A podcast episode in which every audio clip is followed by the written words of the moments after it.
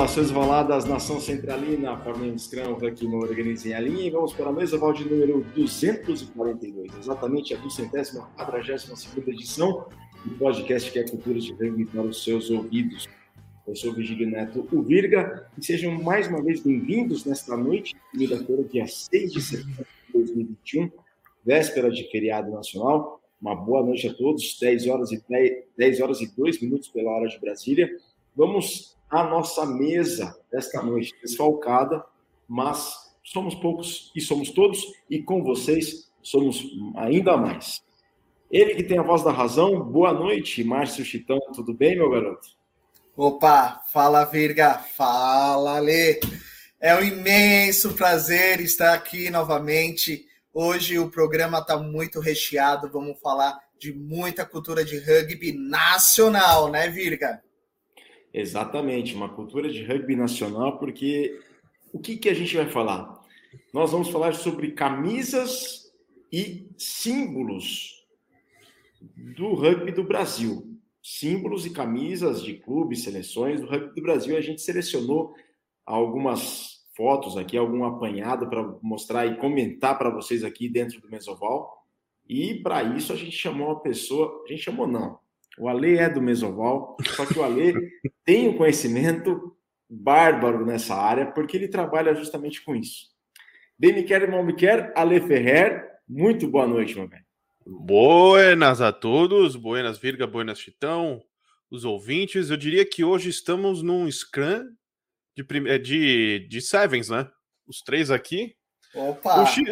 Cara, eu, eu já, eh, com meu pezinho já tá dando para fazer de, de pilarzinho, né? O Chitão sei que tá perdendo um pouco, mas dá para fazer um pilar ali também. O Virga de Hooker e fechou. Isso, eu sou um, o Virga é o dois e você é o três. Beleza.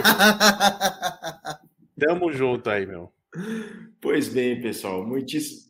Tamo junto, obrigado, Ale, por ter aceitado aí. A gente sabia que você não podia, mas você pôde ali, fez um esforço hercúleo para poder estar conosco nesta noite de 6 de setembro, véspera de feriado. Obrigado à nossa audiência de duas pessoas que estão aqui na, acompanhando o Mesoval 242.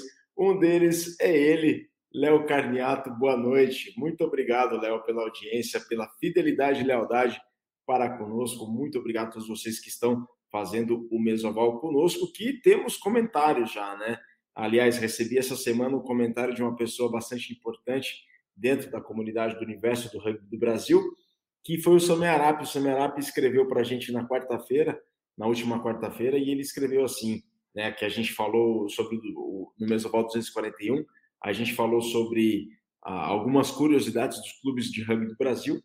E ele coloca ali, ó, a partir do minuto 17, um comentário sobre a Federal, né? Quando o Chitão mencionou sobre a Federal, a gente falou aqui sobre a Federal, ele colocou: a Federal foi um clube formador de vários atletas para as seleções juvenis e adultas. Joguei na Federal de 78 a 82, incluindo as seleções juvenis de 80, que o Sami não foi, e 82, que ele acabou indo.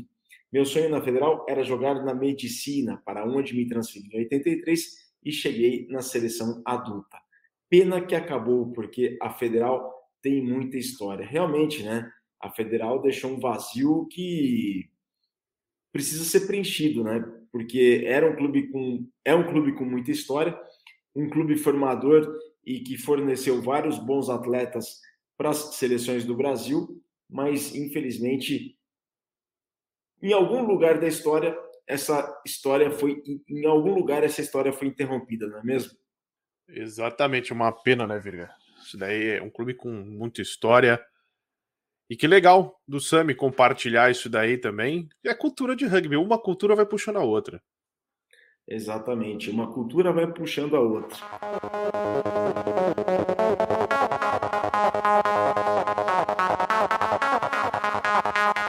Noite de sexta, véspera de feriado, vocês estão em casa, onde quer que estejam, mas protejam-se porque a pandemia ainda não acabou e espero que vocês todos estejam bem.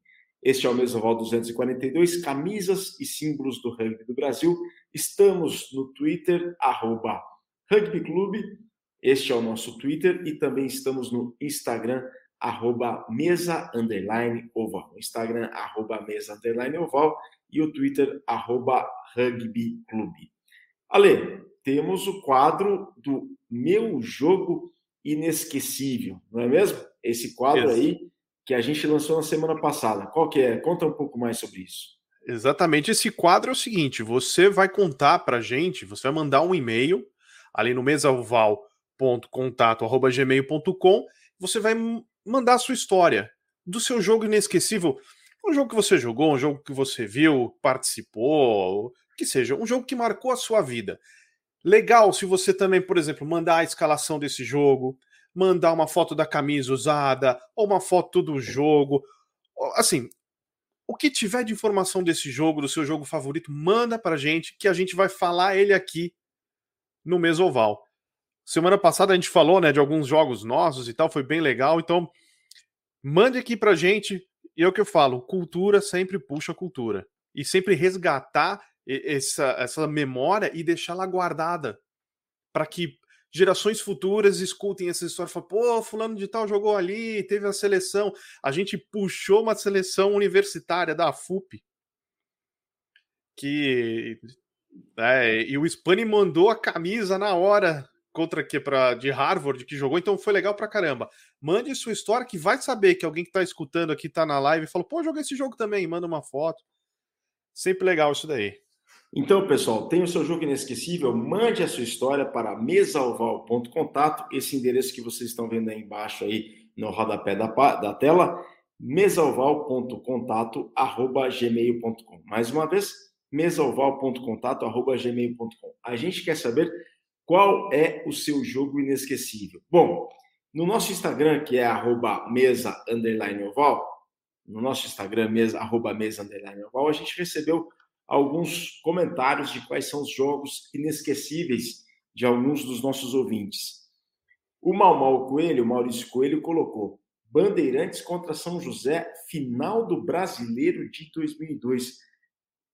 Aí eu perguntei para o Mal Mal coisas a mais ali sobre o jogo. O Mal Mal não, não teve tempo para responder. Mas, olha, você é bandeirantino? Você sabe alguma coisa dessa final do Brasileiro de 2002? Não sei, Virga, isso tava 2002. Nossa, 2002? Nossa, 2002 eu comecei a jogar.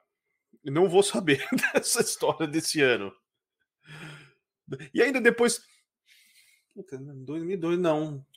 Eu sei que 2000 o Band foi campeão invicto, mas 2002, cara. Não sei. Maurício, conte-nos mais sobre essa história aí.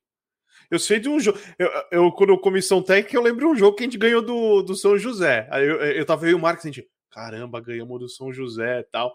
Foi legal pra caramba, foi inesquecível também. Mas desse daí eu não, não, não vou lembrar, viu? Mas esse que vocês ganharam do São José, quando que foi ali? Foi no Paulista de 2017. Paulista e 2017. por uma Paulista 2017. E esse jogo acabou, a gente perdeu uma conversão no final e se a gente tivesse acertado essa conversão, a gente teria ido para as semifinais. E a gente estava ali no. Eu lembro que estava eu, o Marcos, estava o Maurício. A gente falou, não, passou vocês. Ele, não, vocês. A gente, não, vocês. Aí acabou outro jogo, agora não vou lembrar qual jogo que era. E por pontos, é, por, por número de pontos, quem passou foi o São José. Maravilha, maravilha. Mas, meu, ganhar de um São José não é todo dia, né, cara? Então Não. a gente lembra. A gente lembra bastante. Olha, mas no nosso post do Instagram, quem deixou comentário para a gente aqui foi o Greg, o Daniel Greg, decano do rugby do Brasil. Dizem que ele trouxe o rugby para o Brasil junto, junto com Charles Miller. A gente não sabe o que é essa história. Inclusive, essa história vai ser contada no próximo Mesoval, dia 13 de setembro, às 22 horas, que é uma data muito importante o próximo fim de semana para o rugby do Brasil. No programa do dia 13 você vai saber o porquê. Inclusive, a gente tem um, vai ter um convidado de fora. Mas olha só, dentro desse quadro Meu Jogo Inesquecível, o pessoal não mandou e-mail, só que deixou um recado. E muitos deixaram recados. Vamos então saber quais foram os jogos inesquecíveis de alguns. E tem um comentário aqui de um ouvinte assíduo do nosso podcast que também tem um jogo inesquecível. Mas, Ale, Chitão e ouvinte do Mesoval, Vamos aos comentários de quem deixou ali um recado no nosso post do Insta. O Greg, o Mal, além do Mal Mal ter mencionado Band e São José em 2002, o Greg mencionou Brasil e Argentina no Sul, no Sul-Americano de Sevens em 2011. O Greg mencionou esse jogo do Sul-Americano de Sevens em 2011, quando o Brasil venceu a Argentina por 7 a 0, né? Em 5 de fevereiro de 2011. Inclusive, esse mesoval dos 10 anos da vitória do Brasil sobre a Argentina no Sevens em 2011 está lá na Central 3. O endereço eu vou colocar aqui embaixo. Vocês podem entrar no nosso acervo de podcast da Central 3 e tá lá o mesoval número 218, se não me engano, que foi sobre os 10 anos da vitória do Brasil sobre a Argentina no Sul-Americano de 2011. Um jogo para entrar para a história. O Greg deixou aqui como um jogo inesquecível dele. Mas o Leonardo Chaves, que é um ouvinte nosso lá de Pernambuco, lá de Pernambuco, ele comenta que para ele o jogo inesquecível foi o título do Sul-Americano dos Tupis contra a Argentina 15 em 12 de maio de 2018. Então, para o Leonardo Chaves, é esse é o jogo inesquecível. Você lembra desse jogo, Chitão?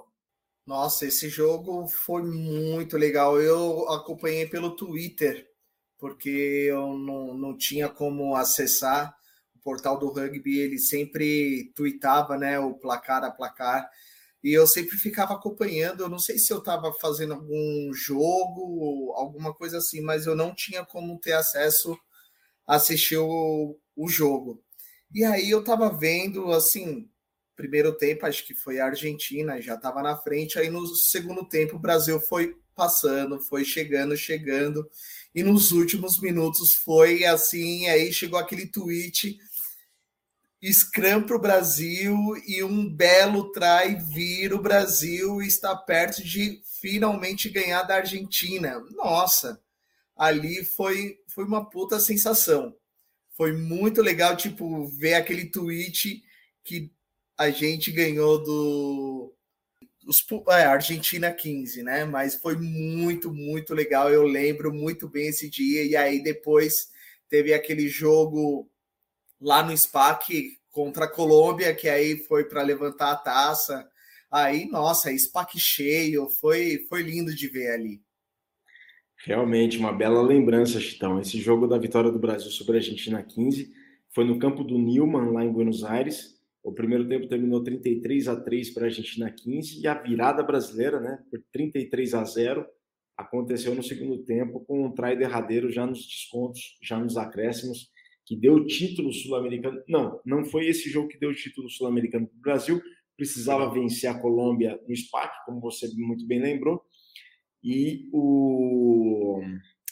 E o. Tem duas, duas coisas que eu quero contar, né?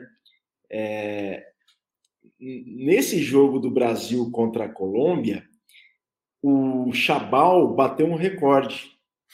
O Chabal bateu recorde como Sim o, em jogos de seleções nacionais no mundo, foi o jogador que menos tempo ficou em campo, porque ele foi expulso logo depois de ter entrado.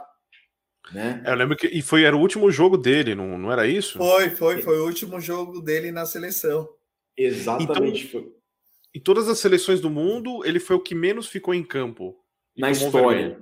Na depois história. De, de, depois de uma substituição. Ele bateu um recorde mundial ali. E falando. É sério, é sério. Ai, é, é Xabal, Xabal, um abraço, meu.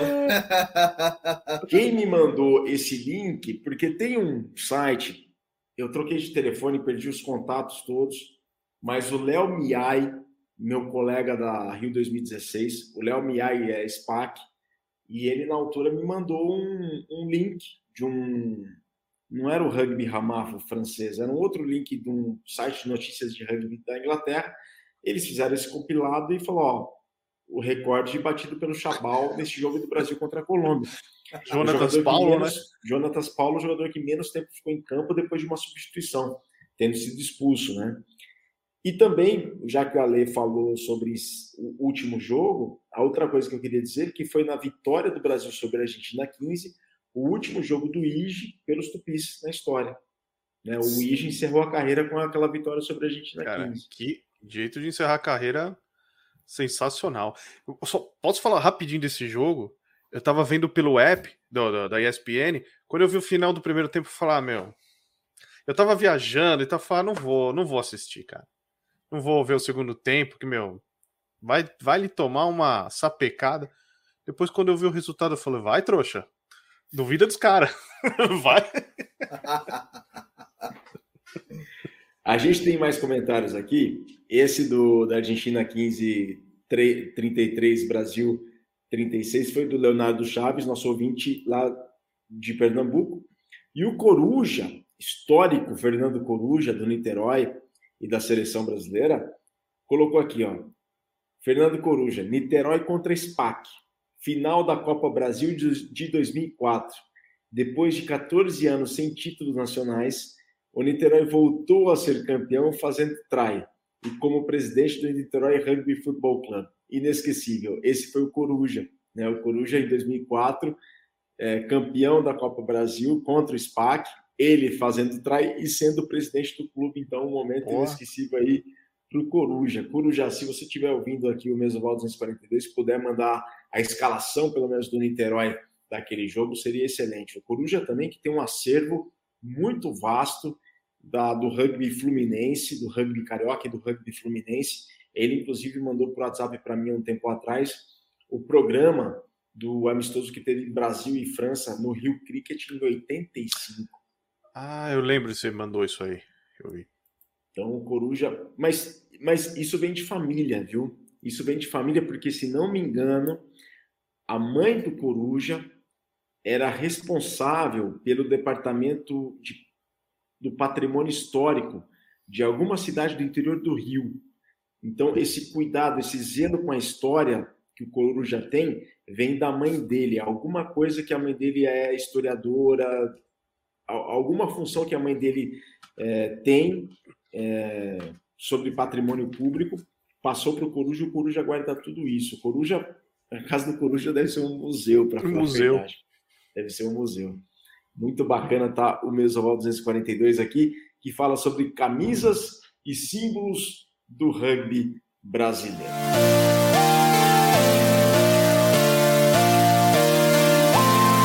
Bom, pessoal, como não poderia deixar de ser, a gente também tem o nosso pedido para, o para uma contribuição financeira regular com a nossa casa, com a mídia independente produzida pela nossa casa, que é a Central 3.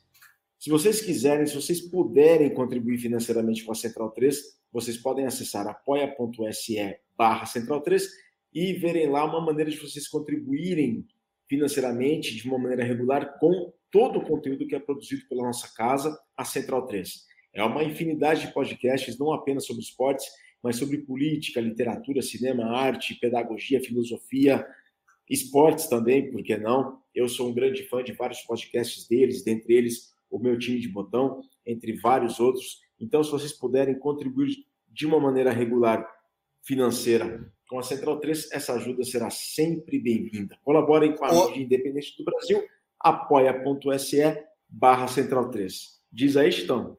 Outro grande podcast muito legal é o Grito das Torcidas. O Canto das Torcidas. Cantos da, das Torcidas. Nossa, é cada íntia que da, dos times argentinos, assim, é muito legal. E eles contam a história. É, é um podcast muito legal. Quem gosta de torcida, ouvir as histórias dos cantos, esse podcast eu recomendo.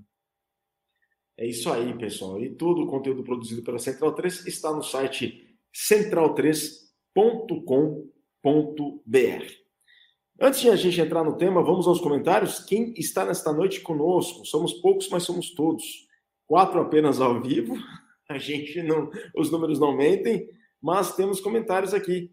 O Andrew está aqui, ó, com a gente. Salve, galera. Um abraço a todos. Muito obrigado, Andrew, pela, pelo carinho. O Andrew sempre manda comentários aqui para mim no Instagram, mensagem no Instagram. Muito obrigado pelo carinho, muito obrigado pela energia bacana que você transmite para a gente aí, Andrew.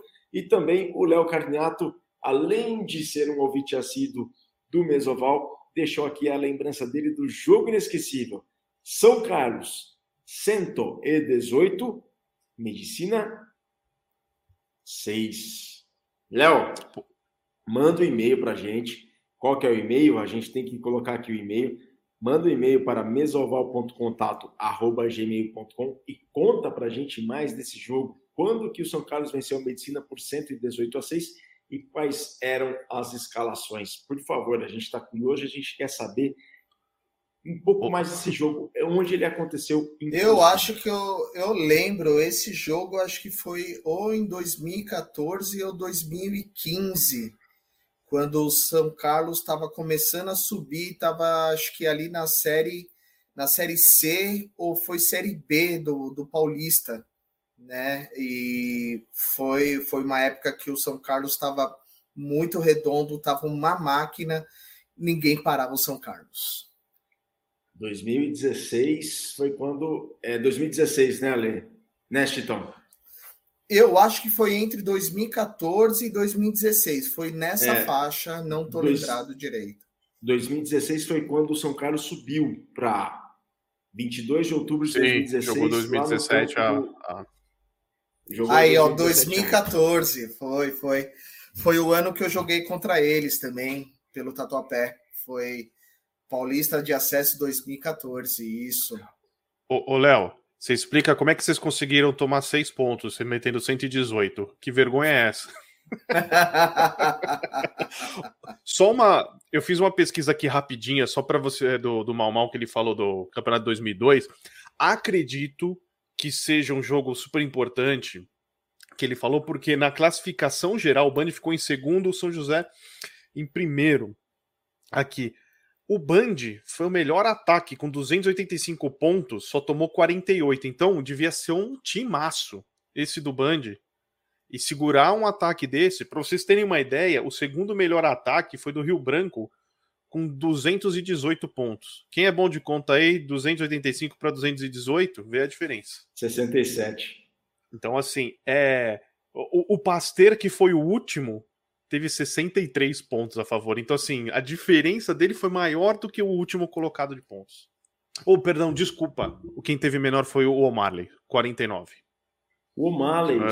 É, foi esse campeonato que jogou o O'Malley. O O'Malley, do pub lá na, na, é, na Alameda É. Então, mal, mal, conte-nos esse jogo, que deve ter sido um jogaço. Que demais, né? O Males, o Males jogou primeira divisão do, da, do Campeonato Brasileiro. Que legal, que legal.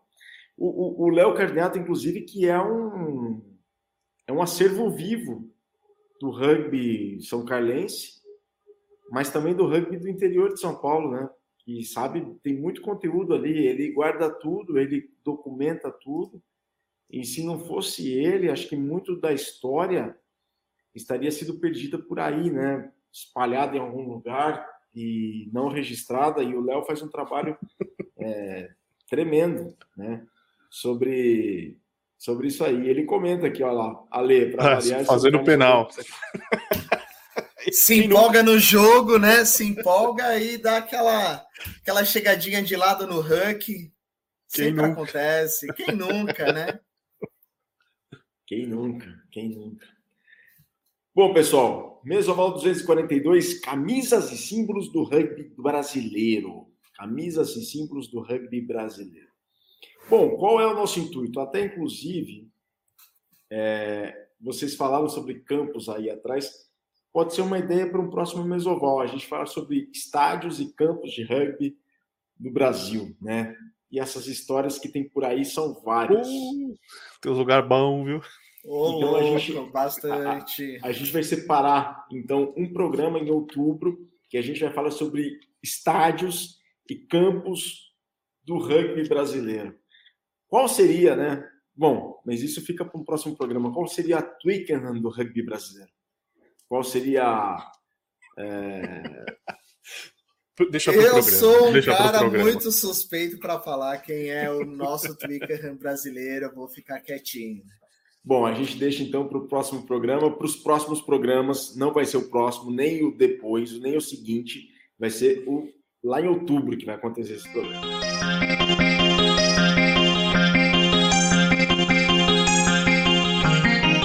Camisas e símbolos do rugby brasileiro.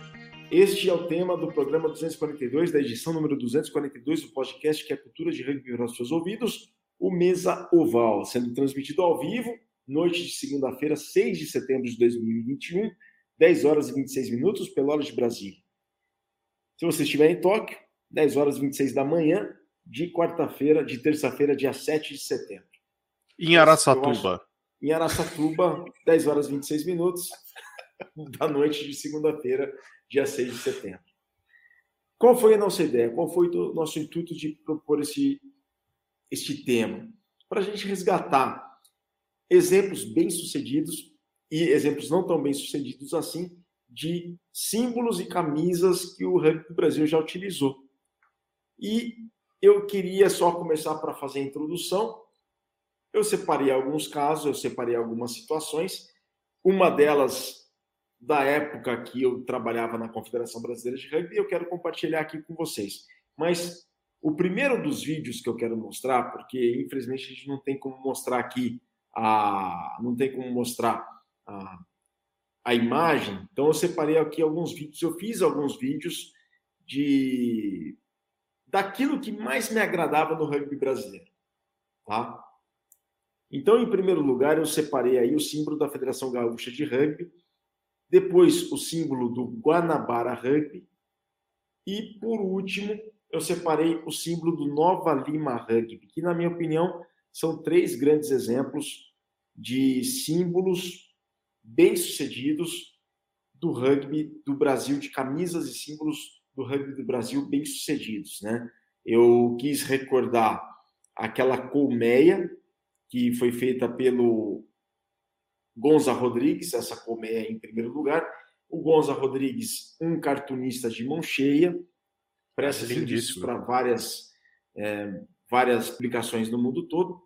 A Estrela do Mar do Guanabara Rugby, que é inconfundível, e esse Leão do Nova Lima, que eu acho muito bonito.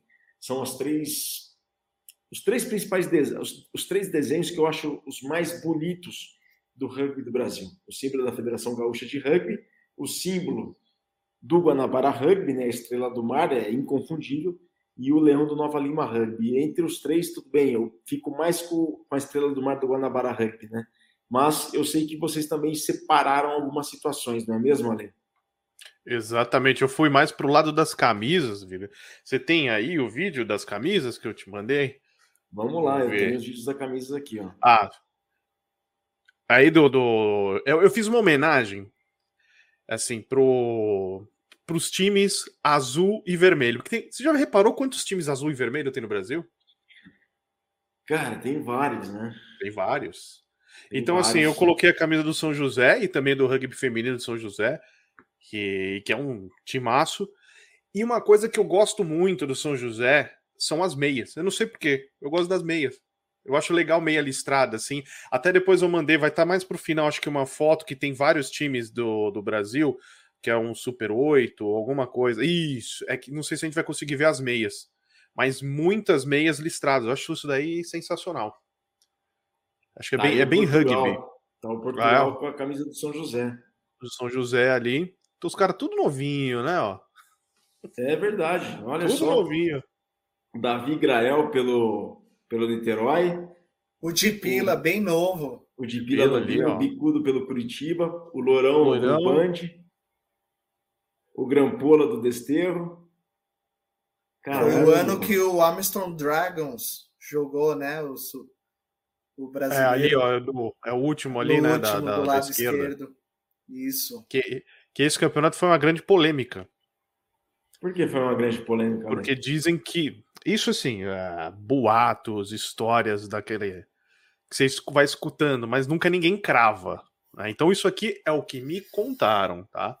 que era para cair na época o Band, que só não caiu, que caiu o Armstrong, porque o Armstrong era de Salvador, se eu não me engano. Não, ele é do Rio Grande Natal. do Norte. Natal. Rio Grande do Norte, exato. E aí e ficaria muito custoso as viagens do outro ano. Isso era o que corria na, na boca miúda ali. Que parece que teve nesse ano o Devet jogou irregular no Armstrong, alguma coisa assim. E aí, por isso, não cai... o, o Band não caiu, porque era para tá, ter caído o Band esse ano. Foi, São foi mesmo. do rugby. Então, e aí, se foi 2014 gente... isso. 2014. E aí depois, 2015, o Band, timaço que, que quase foi campeão brasileiro. Como o rugby é louco, né? E 2016 cai. Então. Vai entender. 2016 coisas, cai. 2016 cai. Então aí quer ver, ó, vamos. Você, você falou do São José, o São José que tem essas cores, né?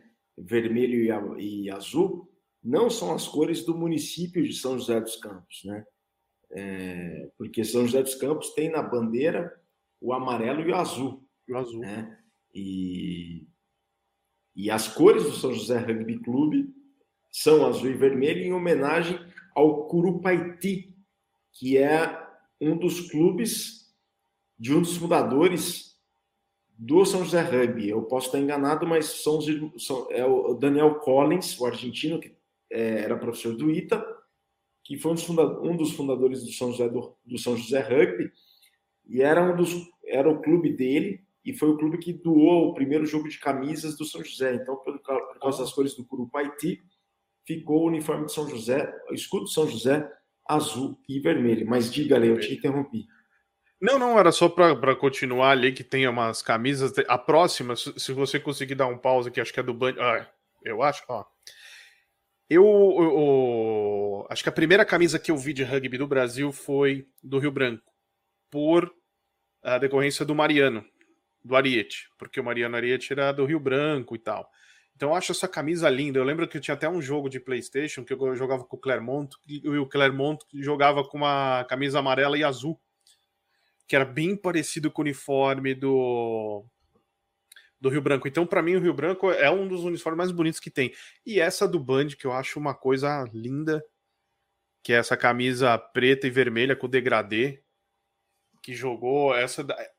Que a número 2 foi a que eu contei do jogo semana passada que é a coisa mais horrível, que é um azul e com cinza. Você fala, pelo amor de Deus, quem que fez isso, né?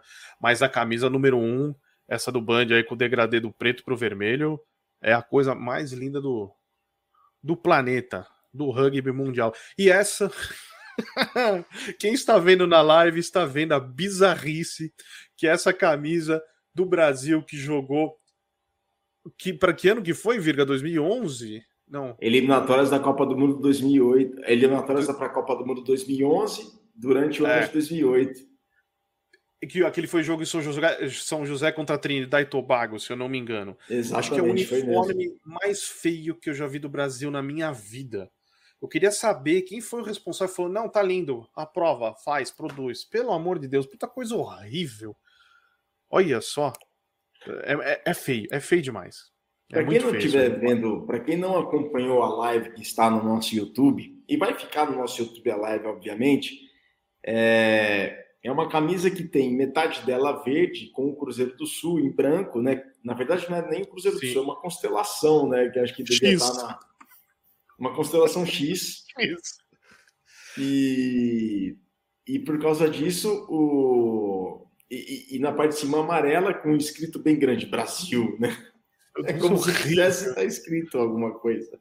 E o símbolo da BR ali, gigantesco, bem aquele o antigo, que também é feinho, que dói, né? Aquela bola. Você, você achava feio esse símbolo, Ale? Eu, eu, eu achava. Eu achava, eu achava muito feio. Eu achava muito estranho, muito estranho. Em termos de design, eu achava estranho. Eu, eu, sabe? Mas, olhava ele. Você, como publicitário e designer, por que, que você achava ele estranho? Porque eu achava ele. Putz, antigo. Ele não me passava. Ele não me passava rugby. Ele me passava assim: ah, vamos, faz um aí, fez. Pum, é esse. Saca? Não era uma coisa profissional, não era. Não transparecia isso. Isso é que me, me. É essa sensação que eu tive quando eu vi.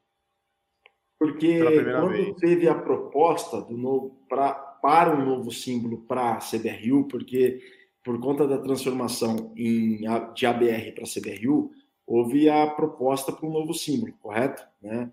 Sim. Uma das propostas, uma das propostas foi de que suprimisse o ABR do escudo e mudasse para CBRU, o que também não ficaria bacana. Mas a outra proposta foi para que suprimissem as letras e deixasse o escudo limpo só com o, a, a, divisória né, em verde, amarelo e verde, com a bolinha de rugby ao meio. Foi essa a proposta. É, e aquela você... bola, ela era, era um desenho antigo da bola. Muito antigo. Tem que ver quando é que foi feito isso, se foi na, na data de criação da, da BR, porque era muito antigo. Não teve uma época que usou a Vitória Régia? Teve, teve, teve, uma época que se usou a Vitória Régia, teve sim. Que até falar, eu, isso também eu vi que queriam que o Brasil fosse conhecido como os Vitórias Régias, alguma coisa assim. Se eu não me engano, isso eu, eu escutava. Não sei se foi. Mas esse símbolo do Vitória Régia foi. O ABR foi antes da Vitória Régia, esse escudo tradicional, né, que estava nessa camisa, e também foi depois da Vitória Régia. A Vitória Régia foi como uma espécie de hiato entre esses dois símbolos aí. Foi um intermediário, exatamente. Mas a, a, bolinha, a bola me incomodava muito, o desenho da bola. Eu achava horrível, sabe? E ele é espalhadão, ele é grandão. Ele, lógico que nós hoje nós estamos acostumados com um design mais compacto, uma coisa linhas mais bem feitas e tal. Que aí você vai mostrar aí o seu caos, que é muito interessante, que eu nunca tinha me ligado isso daí. Você não tinha se ligado nesse caso, não então? Não tinha, amigo? cara, não tinha, não tinha. Mas quando você mostrou, o pessoal vai. Quem está acompanhando na, na live vai ver. Então tá, vamos mostrar esse caos então. Tá? Reparem o símbolo da CBRU, do Brasil Rugby, com o símbolo do Arsenal em inglês. Qualquer semelhança é mera coincidência, tá? Muito parecido. É bastante parecido. E na época que eu trabalhava na CBRU, eu realmente recebi um e-mail de um torcedor que falava: pessoal, vocês têm que reparar nisso. Eu te juro que eu fiquei tão irritado que eu apaguei o e-mail na minha inocência, na minha ignorância, eu apaguei o e-mail e não passei e não passei a mensagem adiante.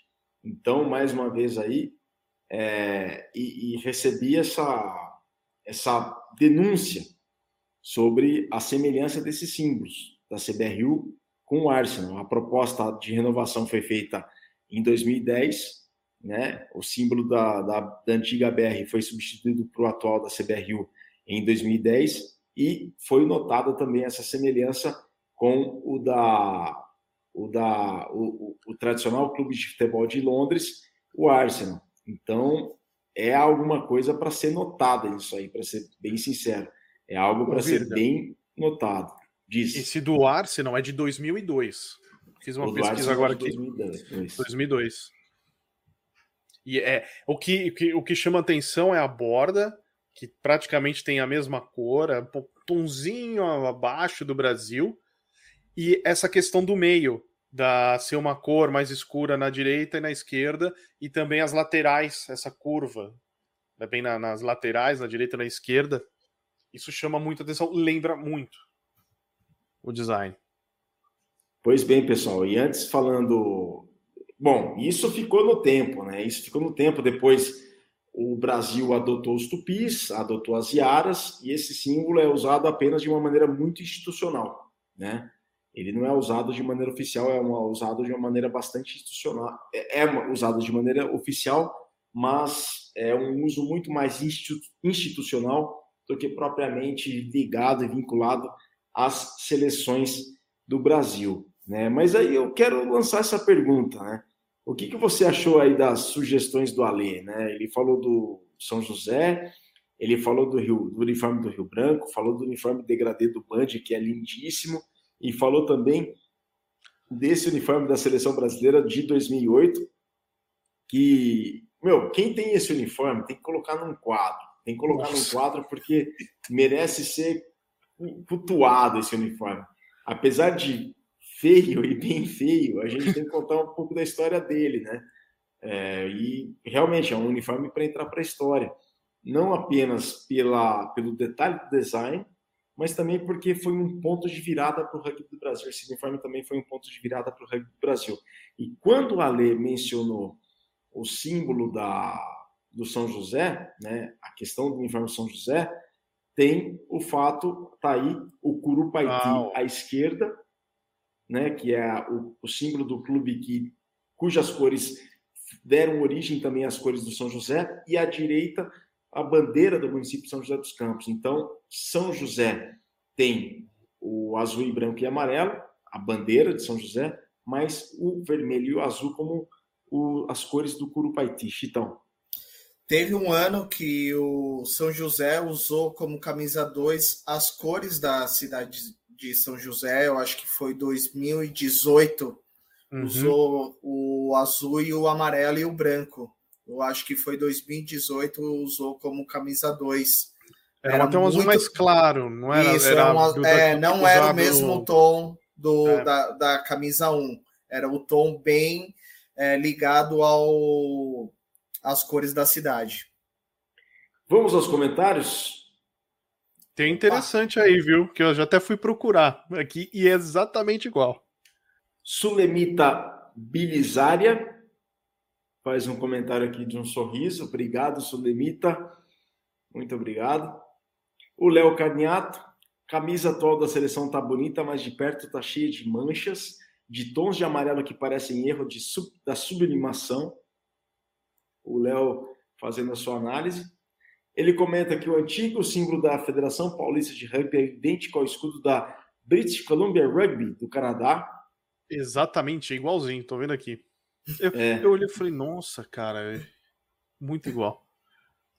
E o Cristiano Sensoni coloca: o que mais me incomoda no escudo da CBRU é a bola com pontas. Realmente, né? Bola com pontas é o futebol americano, né? Futebol é americano. Verdade. É verdade. O Léo Carniato colocou aqui: Gebran tem essa camisa do Brasil e eventualmente vai treinar com ele, com, com ele, com essa camisa. não pode, não pode. Essa camisa é patrimônio do rugby brasileiro, essa camisa. Tem que tá segurar louco. ela. Tem que segurar mesmo. Mas, pessoal, vocês lembram quando o símbolo da Federação Paulista era igual o da, da British Columbia Rugby? Vocês se lembram? Sim. É e o que, vocês parecido. acharam do, do, escudo novo da Federação Paulista? Deixa eu ver aqui. Agora, agora eu fiquei com isso na é, cabeça. Agora eu não sei É um é. mais clássico, é um emblema mais clássico. Ah, ah tá, sim, sim. Eu gosto, cara. É, eles, eles partem para esse lado mais moderno, né? Dos, dos logos, assim. É, essa divi... Mas eu digo assim, de cor, da questão de ah, cor, da tá. divisão. Tá? Não, ele é o tradicional, é um desenho tradicional, mas a questão da cor, da divisão que se usa agora um, um, tom mais escuro na direita, um tom mais escuro na esquerda, é, é o que é usado, vai, que é o moderno agora. É, é como se fosse uma releitura de um escudo antigo. Sim. O moderno é aquele que você mostrou, o que nem da Federação Gaúcha, aquilo é moderno. O outro também do isso, pô, isso é, isso é lindíssimo, pelo amor de Deus. É um... Muito bem desculpa, bolado. Desculpa o palavrão, é um puta design, isso daí. Agora, é, esse, esse daí, ó, já é uma coisa mais moderna. Você não vê escudos assim. Que nem você pega do Spa, que é aquele mais tradicionalzão também. Então, é. Escudos assim são, são bem bonitos.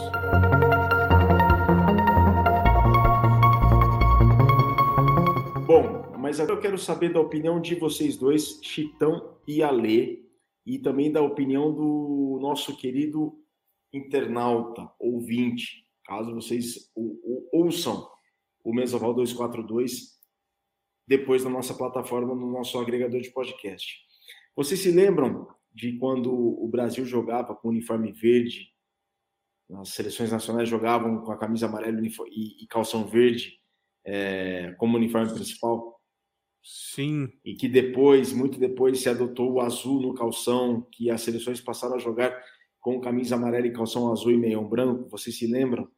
Uhum. Sim, sim. Não, não Mas vou saber o ano. Eu preferia ainda com short verde. Olha, então, essa história do short verde é assim. O Brasil sempre jogou com o uniforme número um com shorts verde. E aí, em 2011, 2012, foi feito um pedido para que a seleção jogasse com os shorts azuis e foi negado. Lá em cima foi negada essa solicitação dos atletas da seleção masculina, né? Só que em 2014, eu já não estava mais na CBRU, é, quando o Frube era treinador da, dos Tupis, aí foi feita essa mudança. Trabalhou-se muito a questão da identidade da seleção brasileira, identidade do Brasil, identidade do rugby do Brasil, e foi permitido aos a seleção 15 a seleção Sevens primeiro a jogar de calção azul. e depois a seleção de 15 adotou. Coisa que só mudou recentemente no jogo contra o Paraguai né, em São José, no final de junho, é, há pouco mais de dois meses, quando o Brasil, na estreia do uniforme da Kickball, atuou com calção verde. O que, que vocês acham e o que, que vocês preferem? Calção verde ou calção azul? Puta, boa pergunta, cara. Eu gosto. Eu gosto do calção azul. Gosto, acho que fica... é, não sei se a gente está tão acostumado com a seleção brasileira de futebol e cria essa identidade de seleção, que é o, o amarelo, azul e o meião branco. Eu gosto, acho bonito. Eu já vou discordar do Ale, eu já prefiro o calção verde, porque aí dá a identidade do rugby. Do rugby, né? pode ser. Porque fala assim, não, o short verde é pro, pro um time de. Pro rugby. Pro, pro rugby entendeu? Então, uhum. dá aquela distinção. Short azul, futebol, short verde é rugby. É isso eu, o... que criou a identidade. O futebol já usou short verde também. Já, já, muito tempo atrás. Nas Olimpíadas de Seul. Se eu não me engano, era verde os shorts do, do, do time do Brasil. Bem lembrado, ali. Bem é. lembrado, é verdade. O Brasil foi medalha de prata nos Jogos Olímpicos de 88 com shorts verde, é verdade. Shorts verde. Muito bem lembrado. Só que é. aí não era nem não era uma seleção da CBF, né? Era a é, seleção, seleção olímpica. olímpica. Era a seleção olímpica, mas é muito bem lembrado. Essa medalha de prata aí é histórica e realmente, é. realmente precisa ser considerado mesmo. Eu eu gosto desse argumento do Chitão, dessa identidade para o rugby. É, é muito legal essa esse olhar que o Chitão tem. Mas, assim, eu prefiro o azul. É, eu, eu, gosto muito dessa, dessa, desse olhar que o Chitão tem de, da identidade do rugby, o calção verde, mas eu gosto muito do azul como calção porque eu acho que a bandeira brasileira estaria mais representada. Eu, eu, eu gosto. Tá? Eu não acho ruim, eu não desgosto do calção verde, mas é, entre os dois eu ficaria com, com um azul, mas eu gosto desse olhar que o Chitão tem, porque isso é, isso é muito importante. Essa identidade do rugby do Brasil é muito importante. E a gente tem os comentários aqui, né? O Léo Carniato, o novo escudo da Federação Paulista de Rugby é de uns cinco anos atrás. O Cristiano Sensoni coloca esse lance dos tons de cor de um lado, de outro, procura dar um volume para a marca, não deixa a marca tão chapada. Hum, o que, que seria chapada? Chapada Mas... seria uma cor só, entendeu? Perfeito, perfeito, perfeito. E eu estou começando a aprender um pouco de design aí, né? Vamos que vamos. Eu acho que eu sei com quem você está conversando muito, né? Só um pouquinho. Meu, meu professor de design aí, né? É o, eu falei para ele que ele é o Hit McCall do design brasileiro. Porra. o Léo Carniato colocou aqui calção e meião verde ficaram muito bons para a seleção, mas lembra demais a Austrália. Hum, verdade, né? Lembra Também. muito a Austrália. A Austrália é um verde amarelo bem. inconfundível. Muito bem lembrado aí pelo Léo Carniato contar uma história de uniforme. Se eu, ó, vou falar aqui, se eu falar groselha, pessoal, me corrijam pelo Instagram do, do programa, ou que for, manda e-mail e tal. Mas, uh, 2000 e... acho que foi 4, teve um Sevens lá do... Oh, Sevens tradicional, Lions, no SPAC, e veio um time da Nova Zelândia jogar no Brasil, que era um time de policiais e bombeiros. Foi 2004? Foi isso mesmo? E uma coisa que me chamou a atenção é que eles jogavam sem meia. E ninguém no Brasil jogava sem meia. Até o que eu lembro. Posso estar tá falando. Por isso que eu falei: se alguém já jogava sem meia antes disso, me corrija, porque eu posso estar tá falando a maior, maior groselha do mundo. Depois disso, a gente começou a ver no Brasil, em Sevens, o pessoal jogando sem meia. É verdade, é verdade. O Spani tem até uma foto da, do pessoal fazendo a raca na frente do eu, São José. Sim, eu tava nesse dia, eu tava ali, eu vi a raca ali, foi legal pra caramba. Que aconteceu uma, uma, uma, cena tão bizarra, idiota, que assim, o time do, do São Não, o time do São José ganhou. Quem que perdeu? Quando os caras fizeram. Bom, agora eu não sei se. Eu sei que eles perderam. Quando eu vi a Raca, o time perdeu. Agora eu não sei se foi o São José. Os caras gritando na arquibancada, quero ver no futebol. A gente ficou, porra, velho. curte, o, curte o momento. Os caras vieram da Nova Zelândia, curte os caras jogando, é diferente, você vê e tal. É uma galera babaca, vamos dizer assim, né? sempre tem, né, Ali? Sempre, sempre tem, né? Sempre. Oh, mas também não faz sentido, né? Você pega Sevens, é um jogo. Não sei, é, é, é, isso, é, isso, é, isso é fato, né? O Sevens é um jogo que demanda tanta agilidade. Imagina no calor de dezembro, lá no SPAC, querendo jogar é, querendo jogar Sevens. O quão difícil deve ser, né? Naquele calor e aquela meia pela canela, pelo joelho. Joga é. sem meia com uma meia baixa, muito mais fácil, né? Muito mais confortável. Né? Sim, então acho que essa moda veio deles. Porque eu falei, se eu estiver falando groselha, se alguém falar, não, a gente já usava antes, manda aí no, no, no e-mail do mesa, manda no, no, no, Twitter, manda onde for. Fala, não. E aí é mais cultura. A gente vai falar, ah, tá, então não, não foi assim, já se jogava no Brasil. Mas o que eu lembro foi depois disso daí. Tanto é que o SPAC Sevens, olhar, você via jogo deles, muitos não usavam meia depois disso. O SPAC é, foi o que mais usou. é. Alemãozinho, careca. Exatamente. Chef, boy. Então, depois disso daí. As Titão, modas do rugby. As modas do rugby. Titão, o Ale colocou as recomendações dele, eu as minhas e as suas. Voz da razão. Bom, eu tenho dois times aqui que eu fiz aqui uma pequena pesquisa e consegui, né? Uma, o, um deles que está aqui, o Cristiano Sensoni, nosso grande amigo Paraca, ele veio e me, do, me deu a história sobre o Tucanos Rugby Clube, né?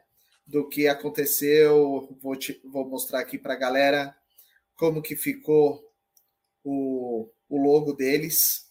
Vou mostrar aqui para vocês. Bom, tá aqui. Lindo. Né? Muito e ele contou e ele contou aqui a história, mais ou menos vou mostrar aqui para vocês o áudio dele. Então, Chitão, é, dando uma, uma, geral aí na, na história da, da linguagem visual do time, né?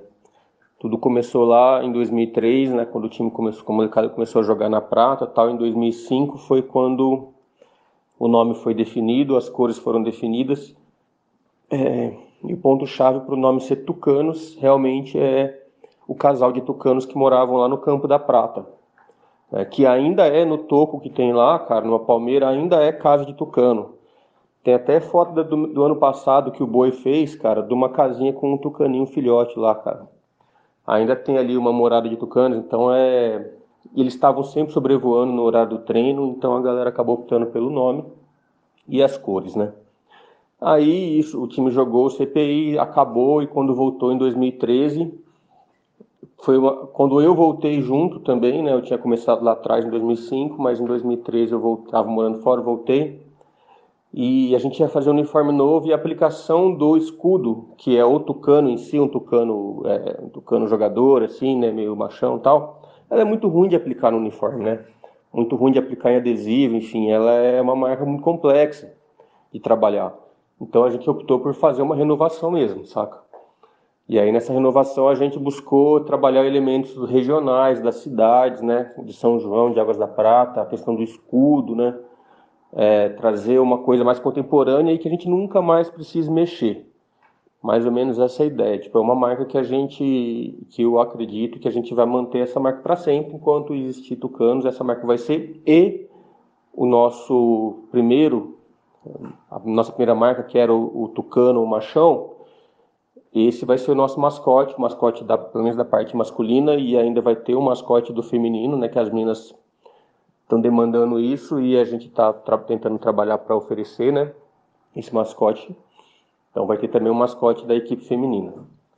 Mas basicamente é isso, né? A gente manteve as cores, tentou trazer uma estética contemporânea aí que seja universal, ou seja, que não tenha necessidade de ficar fazendo mais remodelações. e jogou aquele jogador, né, aquele tucano, para ser o nosso mascote que acompanha até hoje. Importante é a questão de, desse escudo novo ele ser, não ser referente a uma modalidade, a um gênero específico, o ser masculino ou feminino. Ele é um, ele é um escudo que vai na camisa do feminino do masculino porque ele é, é universal ali, saca? Antigamente não, antigamente era um, era um homem, né? Era um tucano um homem. É, então isso também foi pensado exatamente para que a gente possa abarcar tudo que a gente tudo que a gente quer, né? Que a gente gostaria que tivesse, que é todas as categorias, um clube completo que abarque todo mundo. E aí o mascote ainda entra um mascote feminino que ainda não foi desenvolvido. E é isso aí. Nosso grande amigo Paraca, muito obrigado aí pelo, pelo seu áudio achei muito legal assim de querer abraçar não só a cidade, mas tanto a categoria masculina e feminina, entendeu? Mostrar que o rugby é totalmente incluso para todos o tanto para o masculino e para o feminino, né? Muito legal isso. Inclusive você tem aí um outro escudo, aliás, parabéns pelo trabalho aí do, dos tucanos e ele lembrou a a equipe de Águas da Prata lá de 2003, hein? Ele foi Sim. lá atrás. Sim, ele é um dos primeiros, ó. E eu parar que ele colocou, coloca aí, Virga, ele colocou aqui também um, um detalhe legal, ó. Uma coisa legal das cores preto e laranja fazem referência ao Domus, que é o time que os fundadores Wei e Padula começaram no rugby, né? Começou lá o Padula, ele iniciou lá, né? na região deles com as cores laranja e preto. Por coincidência, foi o, também o Tucanos. Muito legal, muito legal. Um abraço aí para o pessoal da Águas da Praia, né? E São João da Boa Vista. Um abraço.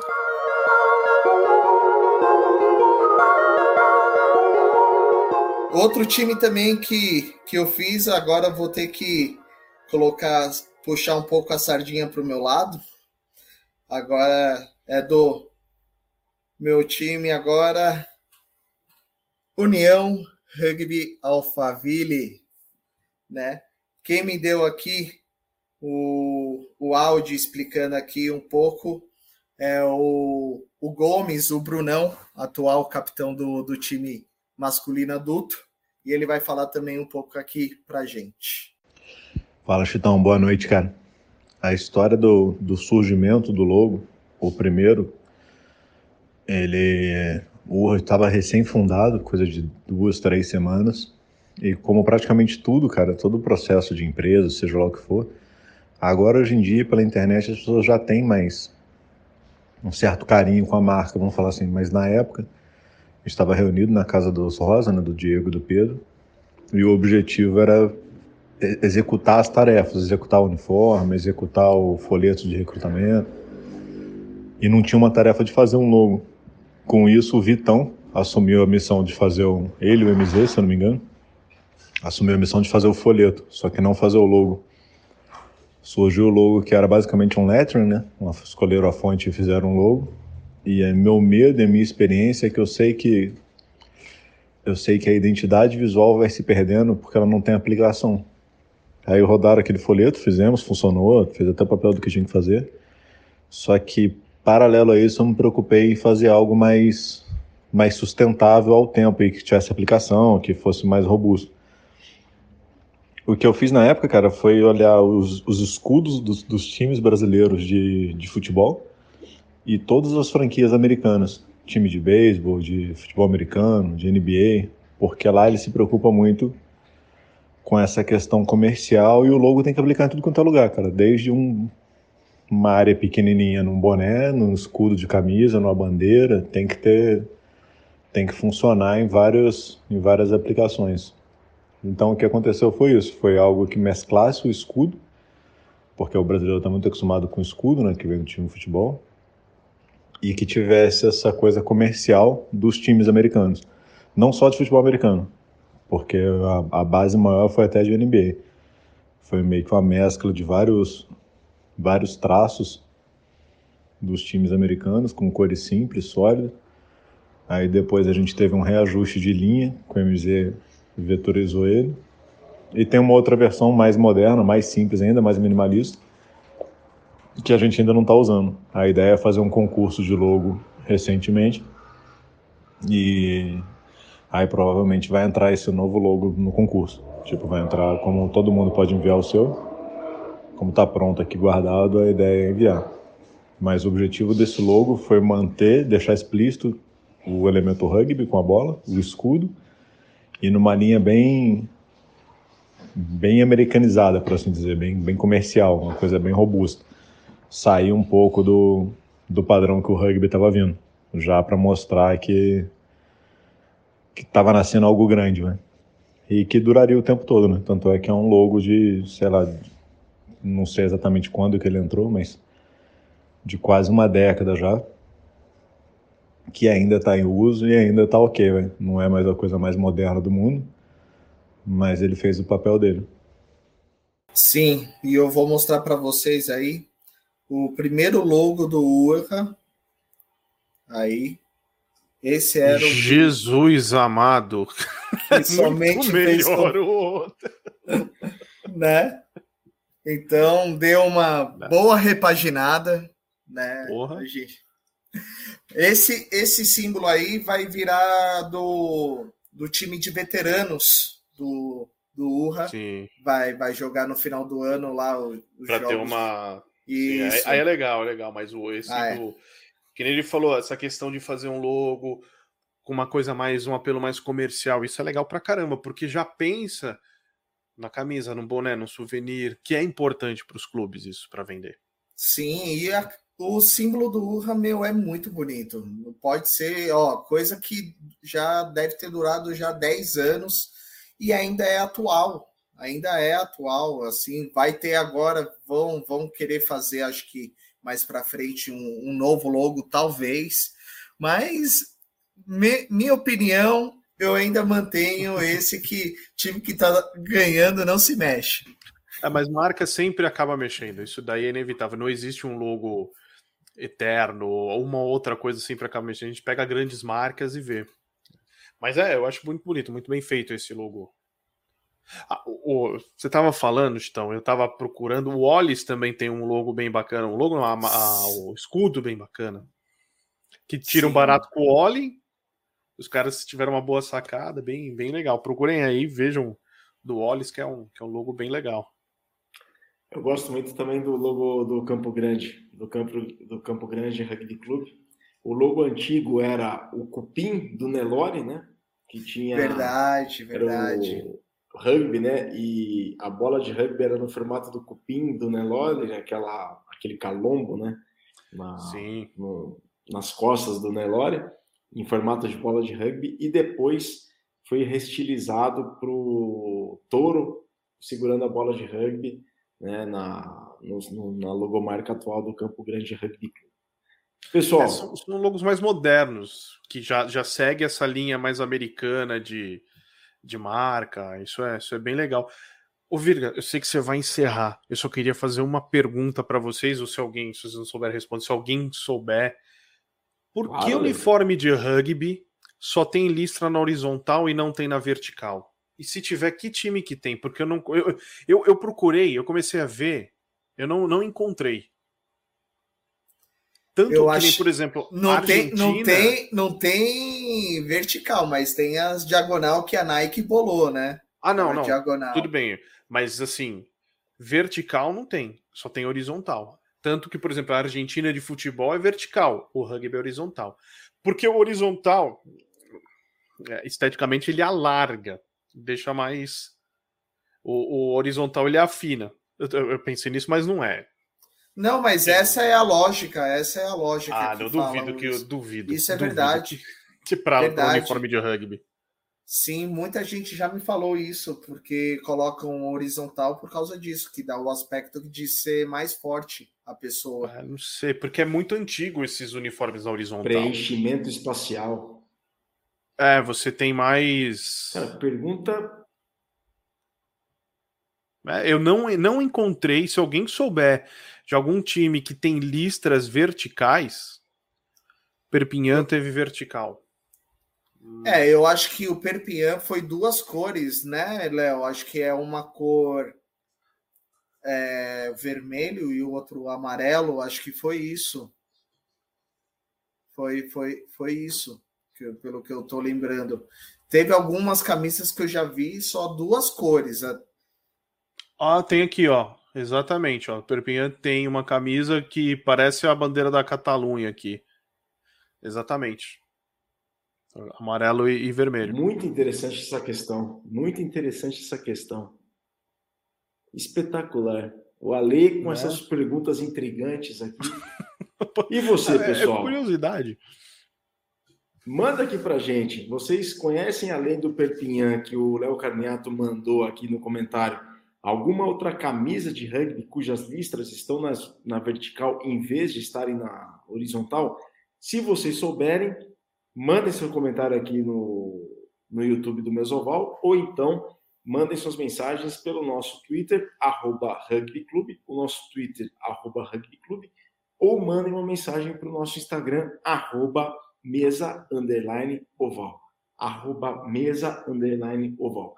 Se vocês souberem de mais clubes que, que tenham listras na vertical em vez de na horizontal, manda aqui para a gente, porque a gente vai ter o maior prazer em compartilhar essa pergunta super intrigante do Ale Ferrer. E o Sensone comenta: o que sempre ouvi dizer é que é diferenciação do futebol, né? essa questão Pode do rugby. o Léo Carniato complementa. Estou vendo a memória de um time verde e vermelho com listra vertical também, mas não lembro o nome agora. Um time verde e vermelho com listra vertical. Verde e vermelho, verde vermelho. é o desterro. Mas o desterro, pelo que eu me lembro, foi quadriculado. Né? É, eu, tô, eu tô fazendo umas buscas aqui, não, não tô encontrando. Não... O, o, verde e vermelho, vezes... o, não, não, aí é futebol, aí é futebol. Aí é futebol. É, as listras horizontais sempre me remetem muito a rugby, muito mais que futebol. Tanto é que do Perpignan, quando eu vi agora, me parecia um time de futebol, não de rugby entrando. Talvez a gente tenha essa leitura de horizontal mais para o rugby do que o futebol. É bem interessante isso aí. Aí o Léo coloca, não, é, é gringo. É o verde vermelho e o gringo, não é um verde vermelho mas aí, essa lista horizontal verde-vermelho, talvez seja o Rugby League, né? O South Sydney Rabbitohs. Isso, é. Eu tava, tava lembrando desse time mesmo, da NRL. Da, da National Rugby League. O, o, é. South Sydney Rabbitohs é Rugby League. E eu tenho que buscar aqui para ver se eles têm na história a... se eles têm na história uniformes na horizontal. É. As camisas de rugby league não são as das mais normais, né? São as mais malucas aqui. Até vou procurar aqui, dar um Google.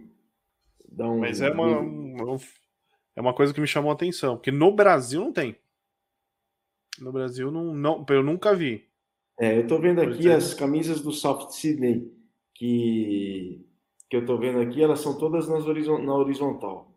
Até nenhuma aqui agora apareceu na vertical. Mas deve ter havido algum momento da história assim, por que não? É questão de pesquisar aqui. O Léo, inclusive, comentou. Não era ligue, mas assim que lembrar, ele manda mensagem pra gente. Boa. Assim a gente espera. É isso aí, pessoal.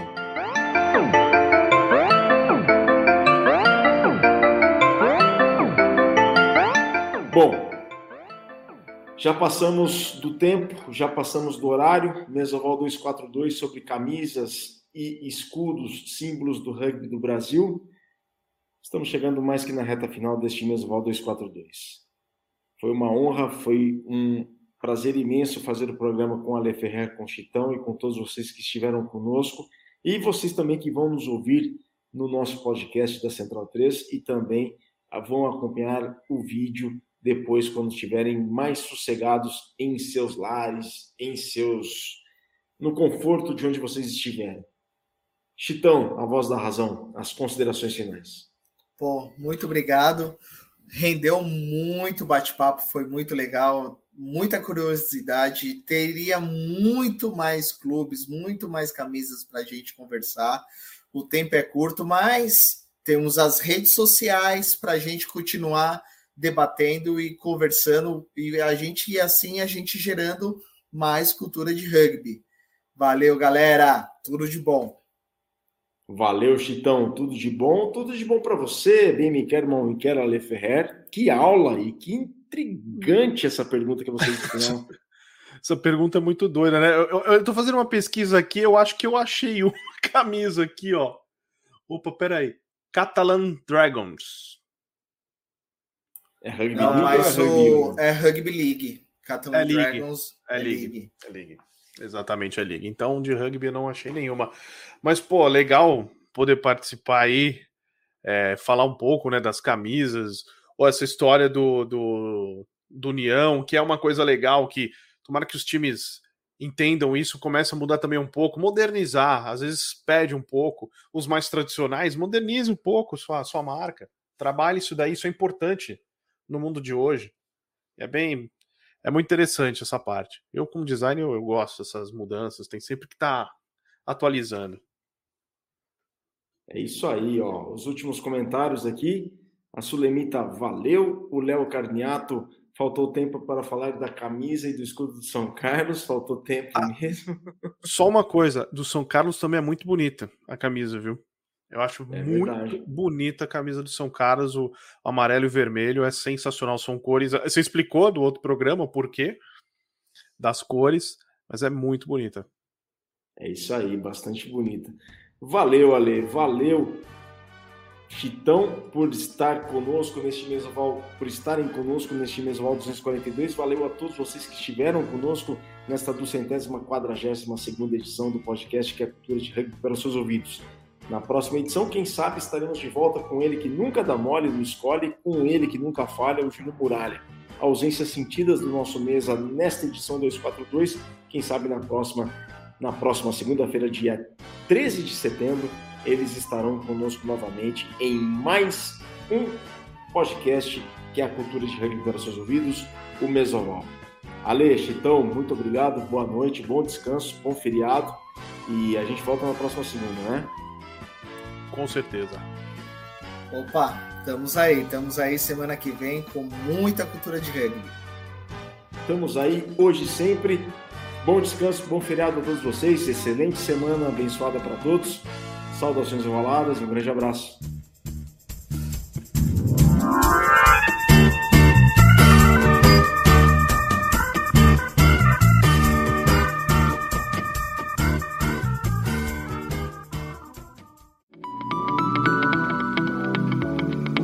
Programa que você acabou de ouvir tem a produção da Scrum Prod.